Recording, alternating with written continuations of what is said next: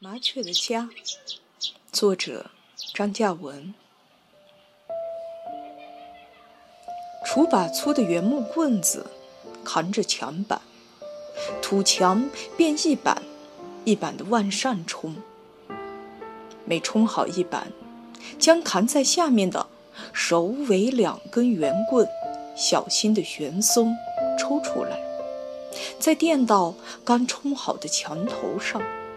再加上墙板，土墙节节升高，一栋房子就这样住起来。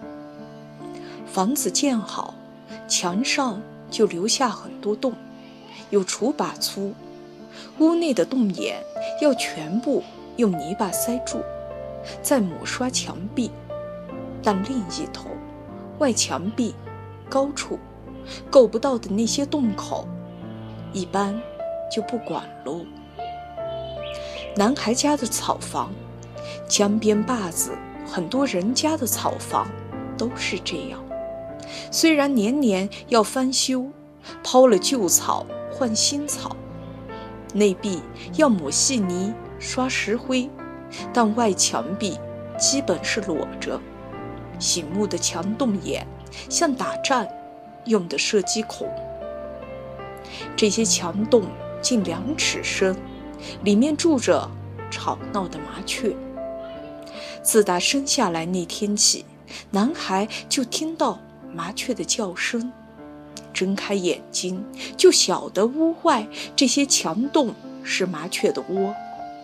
他们是男孩家最吵闹的邻居，不对，似乎是故意不分外墙洞的口，专门。留给他们的，他们吃的也是男孩家院坝晒着的谷子，还有男孩家菜园里的虫子，他们似乎也是男孩的父母养的。他们住在离地六七尺高的墙洞里，连大人也够不到。他们的叫声轻快、细密、俗气，鸡呀鸡呀，乍一听。四，家家家，他们在说，这里是他们的家。白天，麻雀在树上、院坝、菜园和田里飞来跳去；黄昏时钻回墙洞，直至夜深还会叽叽喳喳，仿佛总有事情说不完。早上，又是他们把男孩吵醒。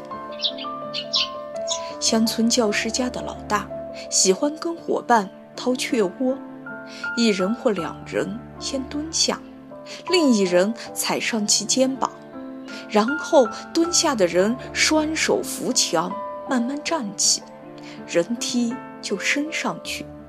上面的人眼睛瞄向那墙洞口，同时手拽一根篾片，伸进去。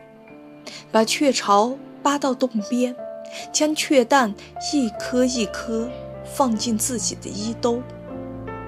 男孩的个头才两板墙高，他只能站在墙根下，兴奋地等待那橄榄一般大的雀蛋，瓷青色，上面有芝麻似的斑点。